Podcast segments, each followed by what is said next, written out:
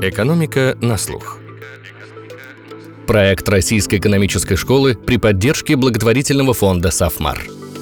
Всем привет! С вами Филипп Стеркин, я редактор подкаста «Рэш». 11 апреля «Экономика на слух» начинает юбилейный 10 сезон. Наш подкаст посвящен в основном теории, но отнюдь не чистый. Ничто практическое новостное нам не чуждо. Поэтому начнем мы с обсуждения ситуации в экономике. А еще поговорим о том, как защитить личные финансы от кризиса, об эконометрике, нетворкинге, производительности в экономике и будем искать другие интересные и актуальные темы. В том числе ждем идеи от наших слушателей. Мы запустили в Телеграме программе «Сбор тем». Ссылка будет в описании к этому анонсу. А пока у экономики на слух недельный перерыв, могу порекомендовать вам послушать выпуски из предыдущего сезона. Например, о том, как выживают регионы в кризис, рассказывала профессор МГУ Наталья Зубаревич, о поведенческой экономике ректор РЭШ Антон Суворов, о нейроэкономике выпускница РЭШ Ксения Паниди из Высшей школы экономики, об экономике музеев гендиректор Музея Москвы, преподаватель совместного бакалавриата РЭШ и Высшей школы экономики Анна Тропкова. Еще больше материалов об экономике, финансах вопросах образования вы найдете на просветительском портале РЭШ «Гуру», в том числе рекомендации книг об экономике от профессоров РЭШ, статьи о кризисах,